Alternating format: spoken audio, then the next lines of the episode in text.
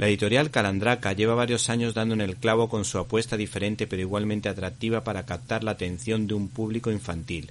Nosotros la hacemos visible hablando de Ícaro, del ilustrador y escritor extremeño Federico Delicado. Este trabajo viene avalado por el séptimo Premio Internacional Compostela de Álbum Ilustrado. Yo hice un pequeño experimento con mi niño de cuatro años a pesar de estar esta historia orientada a niños de ocho años, porque me pidió que le leyera el cuento y mientras se lo contaba vi el efecto que en él producía.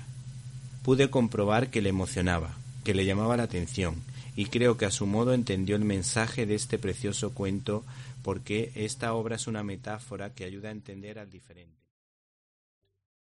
¿Te está gustando este episodio? Hazte fan desde el botón apoyar del podcast de Nivos. Elige tu aportación y podrás escuchar este y el resto de sus episodios extra. Además, ayudarás a su productor a seguir creando contenido con la misma pasión y dedicación.